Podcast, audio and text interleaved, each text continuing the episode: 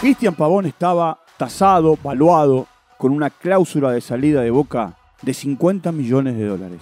Hoy está a meses de quedar libre, de irse de Boca a costo cero. De Cristian Pavón, de Kichan, como le dicen, vamos a hablar en este viernes en el que ya estamos a una semana del arranque del campeonato en la Argentina. Bienvenidos como siempre, estamos comenzando un nuevo capítulo aquí en Footbox Argentina dentro de la plataforma de podcast de Footbox. Estamos llegando a nuestro episodio, a nuestro capítulo número 140 y lo arrancamos de esta manera.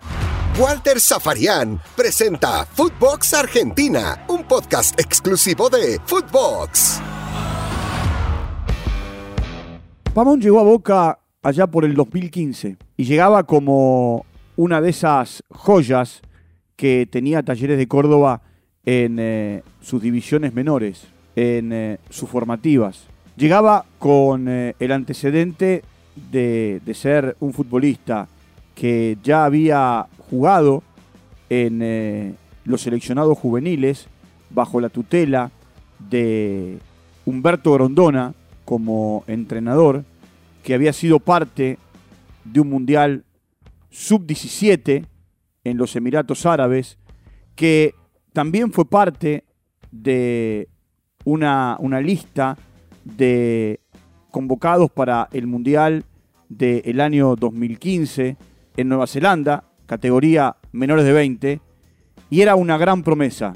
De hecho, en 2016 fue convocado por el Vasco Larticoechea para jugar los Juegos Olímpicos de Río de Janeiro. Después de la situación de Lanzini quedando afuera producto de una lesión.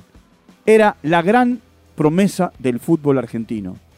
Boca en un momento determinado, en la previa del Mundial de Rusia, lo blindó con una cláusula de 50 millones de dólares. Hoy, Kichan Pavón, Cristian Pavón, está a meses nada más de irse de Boca a costo cero. Es decir, libre. Es más, por la ley Webster, por esta ley que a partir de Andy Webster se instaló en el mundo, desde el 30 de enero, 31 de enero en realidad, o en realidad si tomamos el uso horario, a partir del primer minuto del primero de febrero, él ya estaba en condiciones de negociar con eh, cualquier club. Si, si voy más atrás, él podía haber tomado el primero de enero para empezar negociaciones que terminaban justamente el 31 de enero y a partir del primero de febrero poder tener un nuevo destino. Ya le pasó a Boca con Neri Cardoso en un momento determinado que se fue a jugar al fútbol mexicano. Pavón está claro que no tiene intenciones de quedarse en Boca y desde el Consejo de Fútbol tampoco le acercan un ofrecimiento. Por lo menos eso es lo que dice su representante Fernando Hidalgo.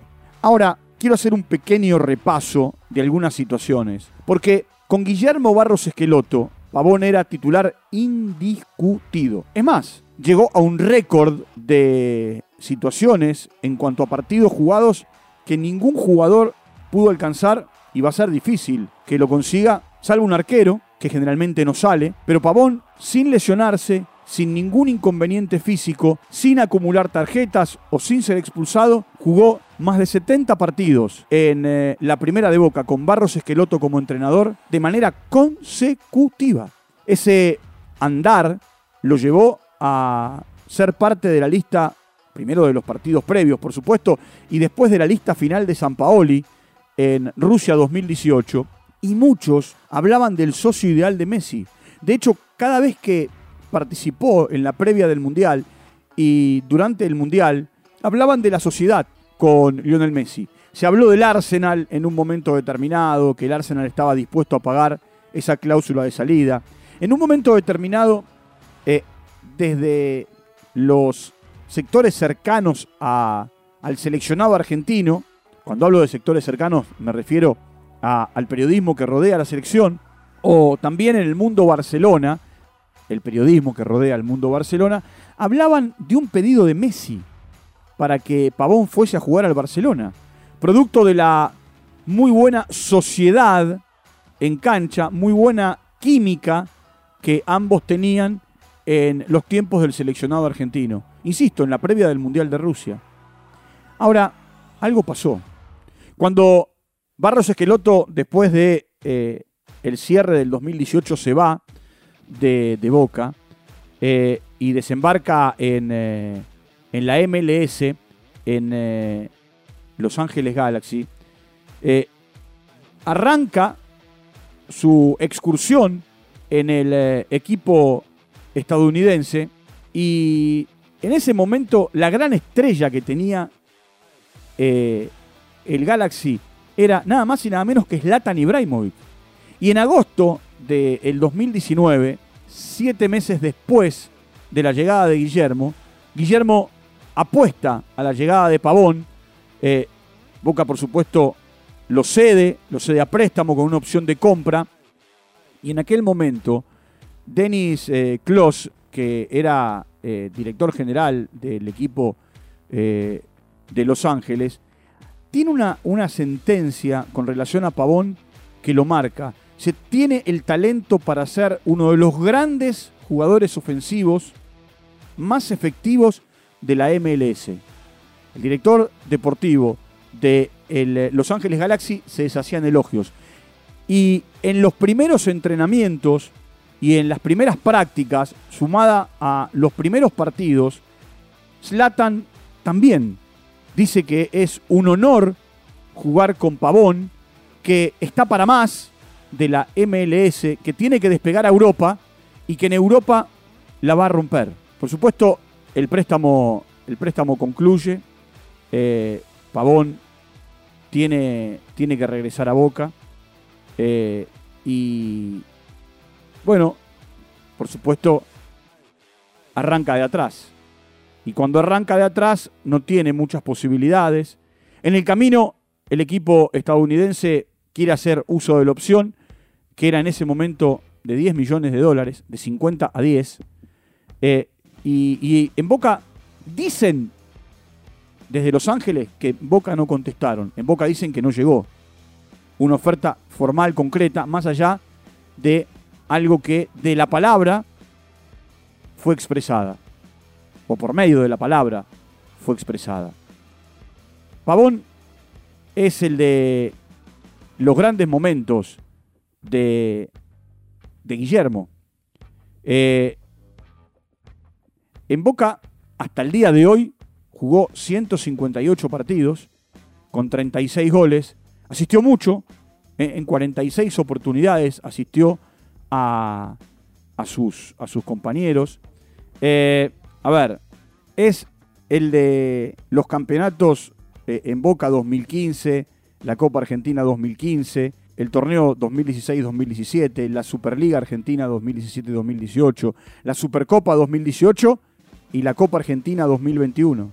Había tenido un paso por Colón, donde antes de llegar a Boca en la B Nacional también había conseguido el objetivo de la consagración, pero hoy que estamos arrancando febrero, él está a meses de quedar libre. Y de esos 50 millones que supuestamente Arsenal u otro equipo iban a pagar, Boca va a recibir cero. ¿Dónde va a jugar Pavón a partir del primero de julio? Lo saben él y su representante. Dicen que tienen un acuerdo en la MLS.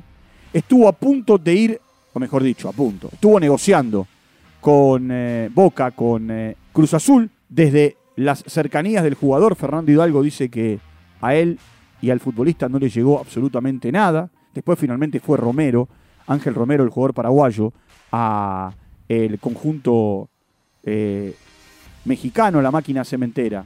Pavón hoy se entrena con el equipo principal de Boca, pero no juega. Es cierto que a principios de año, cuando arrancó la pretemporada, tuvo COVID, pero rápidamente lo, lo pasó y en un momento determinado lo mandaron a jugar con el equipo de reserva. Hoy da la sensación que en el equipo titular no tiene lugar.